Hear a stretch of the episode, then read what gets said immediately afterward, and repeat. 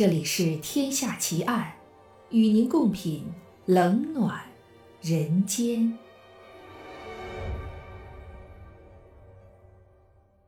各位听友，大家好，我是暗夜无言，欢迎收听《天下奇案》。今天为您带来的案件是行李箱女尸奇案上集。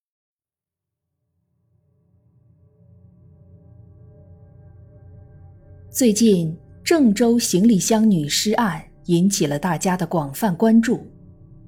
行李箱本来是人们出差旅行的必备之物，但杀人后藏尸于行李箱中的案件，在国内外都发生过很多起。今天要给大家讲述的这起真实案件，发生在距今九十年前，那时候。行李箱就已经成了凶手藏尸的工具，而且更令人震惊的是，这起案件的嫌疑人竟然是一位相貌姣好、身材纤瘦的女性。一九三一年的十月十九日是一个看似普通的星期一，位于美国洛杉矶中央大街和第五大街交汇处的洛杉矶中央车站。在晨光中苏醒过来。作为美国最繁忙的铁路线——南太平洋铁路的终点站，成千上万的旅客即将在这里进进出出，汇聚成一幅如同往常每一天一样的繁忙景象。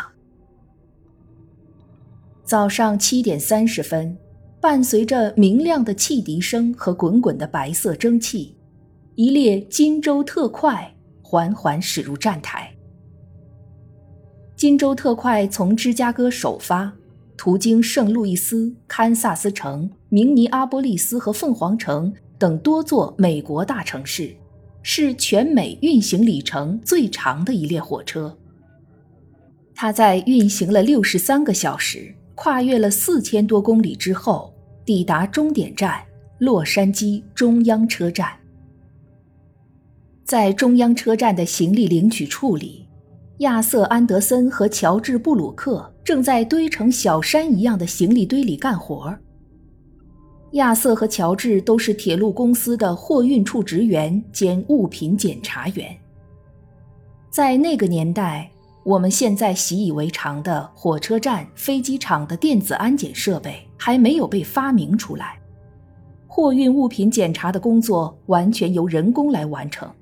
不仅效率低，而且工作量极大，更何况一九三零年代对于美国来说是个走私猖獗、违法运输不断的时期。不过，亚瑟从事这一行已经很久了，常年的工作让他的触觉变得比普通人要敏锐得多。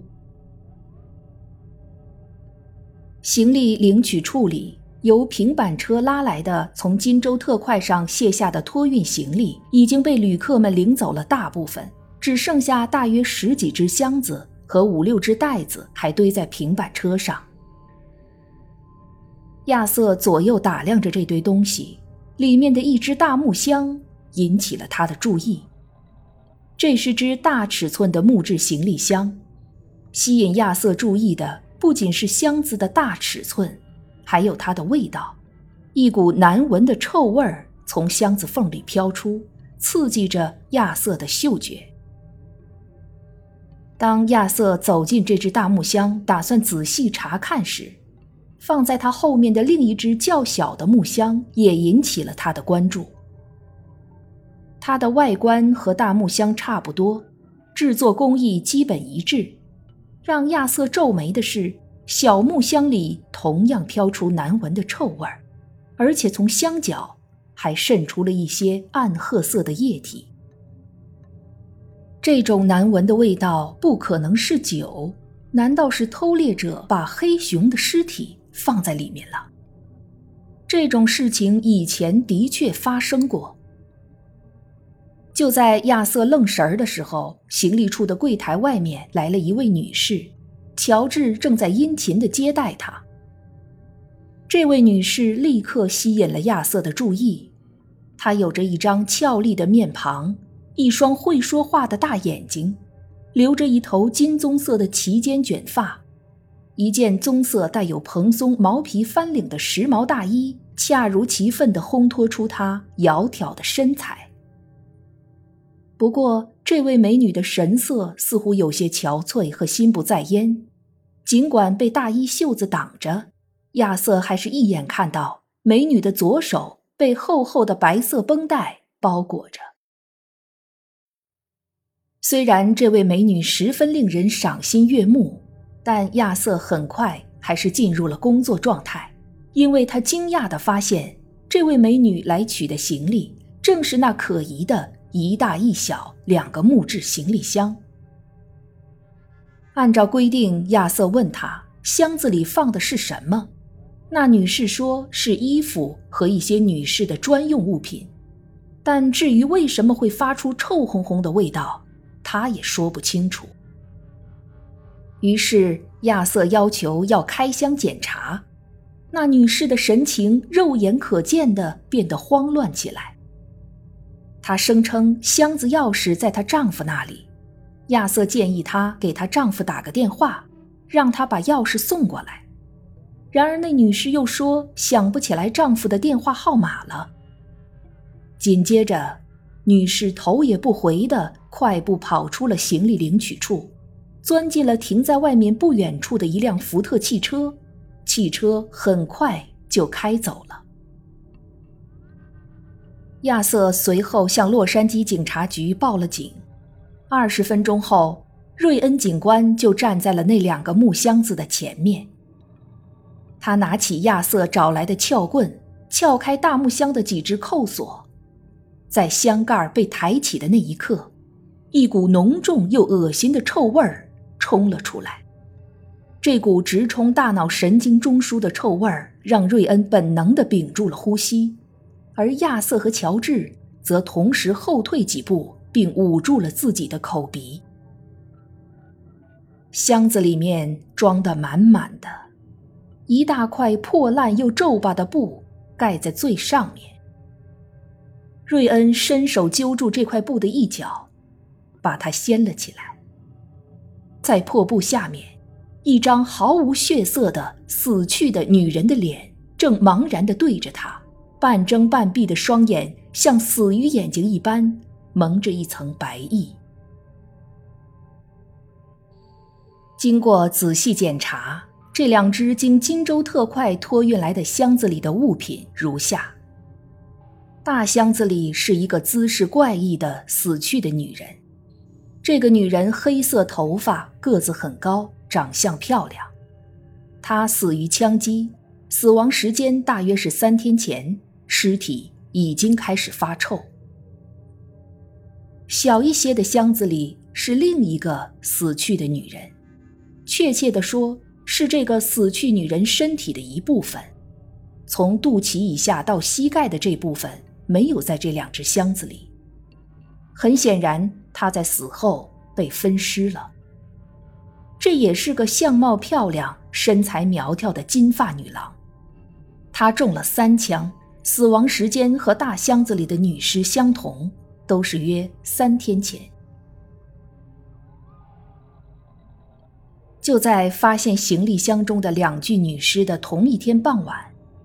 洛杉矶中央车站的清洁女工梅丽莎·肯尼在女士卫生间里清扫地面时，在最后一个隔间里发现了两件行李，一件是米色的长方形手提箱，另一件则是带提手的圆形女士帽盒。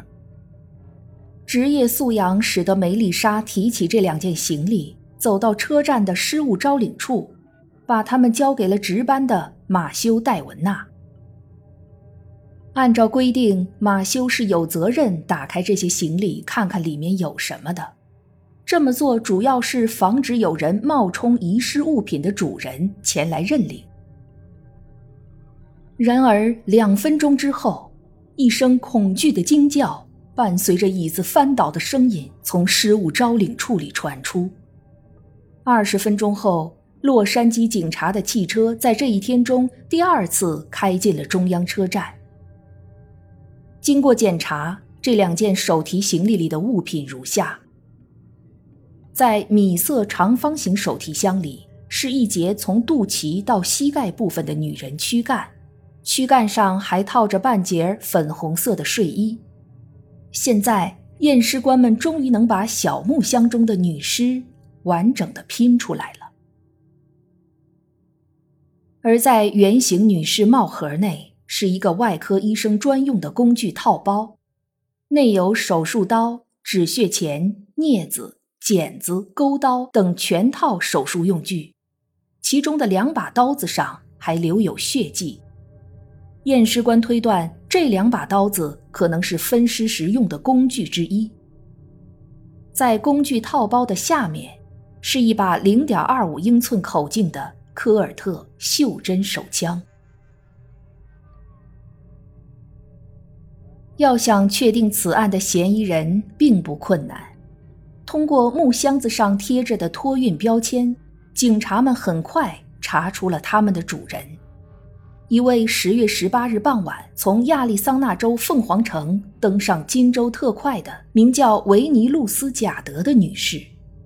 接下来要做的就是找到她了。通过铁路货运员亚瑟和乔治的描述。警察们知道了嫌疑人的外貌，也知道嫌疑人到了洛杉矶。洛杉矶警方在与凤凰城警方取得联络的同时，在全城迅速展开了搜捕。出城的各条公路上，荷枪实弹的警察设立了路障，仔细检查着每一辆过往车辆。火车站、酒店、旅馆、出租公寓。餐厅、酒吧和夜总会，到处都有警察的身影。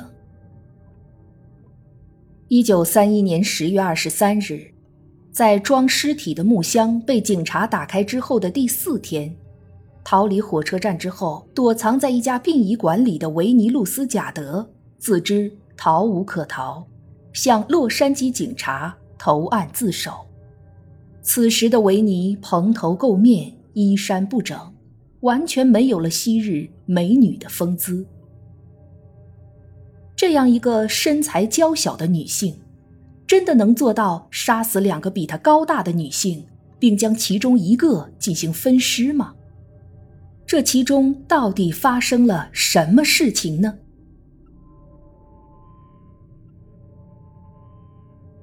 一九零五年一月二十九日。维尼出生在印第安纳州达林顿镇的一个牧师之家。从小，维尼就是一个俏丽多姿、花容月貌的女孩，但美中不足的是，她的精神状态有时不太稳定。给维尼做过检查的医生认为，她很容易焦虑不安。维尼的第一份工作是在印第安纳州立医院做一名医生助手。在这个岗位上，她认识了她的丈夫威廉·贾德医生。一九二四年四月，十九岁的维尼嫁给了四十一岁的威廉·贾德。婚后，威廉在墨西哥的一个铜矿上谋到了一份高薪的医生职位，于是他们离开印第安纳，移居到了墨西哥。婚后的生活并没有他们想象中那么幸福，维尼想要个孩子。而威廉认为，在新工作岗位上还没站稳脚跟，没精力抚养孩子。这些争执使他们的感情产生了裂缝，也为他们以后的分居埋下了伏笔。几年以后，威廉在墨西哥铜矿上的工作没有了，在失去收入来源之后，维尼只好走出家门寻找工作。不久，他在亚利桑那州的凤凰城找到了一份工作，于是他在1930年搬到了凤凰城，而威廉则去了洛杉矶，两人开始了分居。维尼找到的工作是在一户富有的姓福特的人家做家庭教师，正是在这里，他遇到了那个影响他一生的人——他雇主家的邻居。杰克·哈洛伦。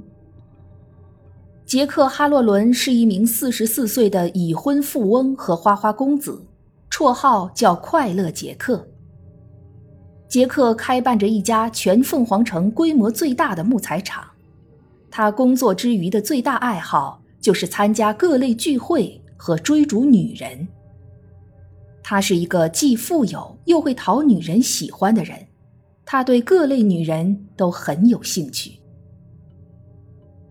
在福特家里遇到了前来做客的杰克·哈洛伦后，夫妻感情不睦。倍感孤独、容颜姣好的维尼很快就成为了他的俘虏。他俩来往密切，这种关系令维尼倍感开心。然而，这种见不得光的开心，并没有维持多久。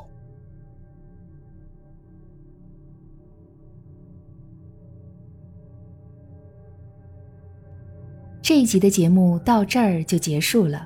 如果你喜欢我的节目，请关注我或订阅我的专辑，谢谢。我是暗夜无言，让我们下一集再见。